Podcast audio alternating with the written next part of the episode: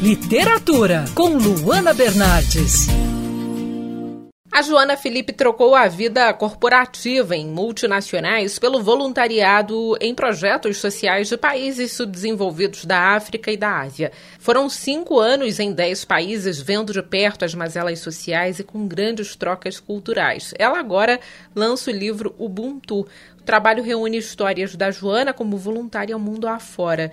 Joana, como foi ser voluntária em países estrangeiros por tanto tempo? Você fala no livro sobre os desafios que encontrou ao longo desse percurso? É extremamente desafiador atuar com mazelas sociais no exterior, porque além de você estar imergindo em dores humanas, muitas vezes ainda tem barreiras culturais nas quais você precisa compreender e se adaptar. Eu falo muito no livro sobre tudo isso, especialmente sobre os impactos psicológicos diante de situações que a gente não tem o que fazer, né? É aquele sentimento de impotência que muitas vezes os voluntários e gestores dos projetos sociais precisam encarar. E Joana, como você se inseriu no mundo do voluntariado? Foi com muito esforço, com muita dedicação, que não foi algo que caiu do céu. Então, em 2016, eu resolvi ter minha primeira experiência internacional como voluntária e eu utilizei as minhas preciosas férias do trabalho para atuar como voluntária num santuário de elefantes na Tailândia.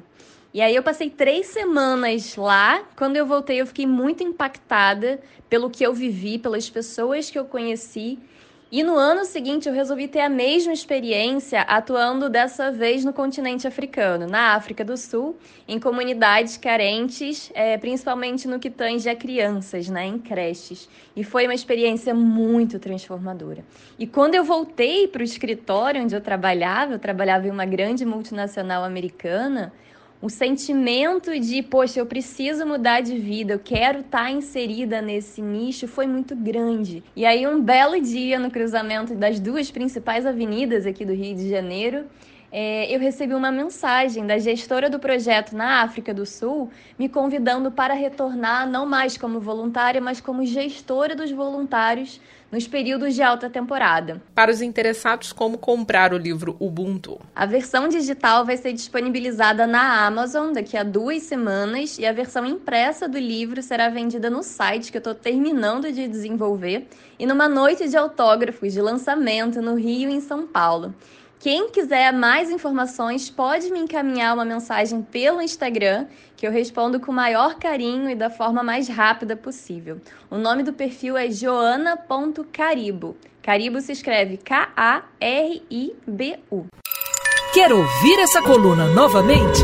É só procurar nas plataformas de streaming de áudio. Conheça mais dos podcasts da Band News FM Rio.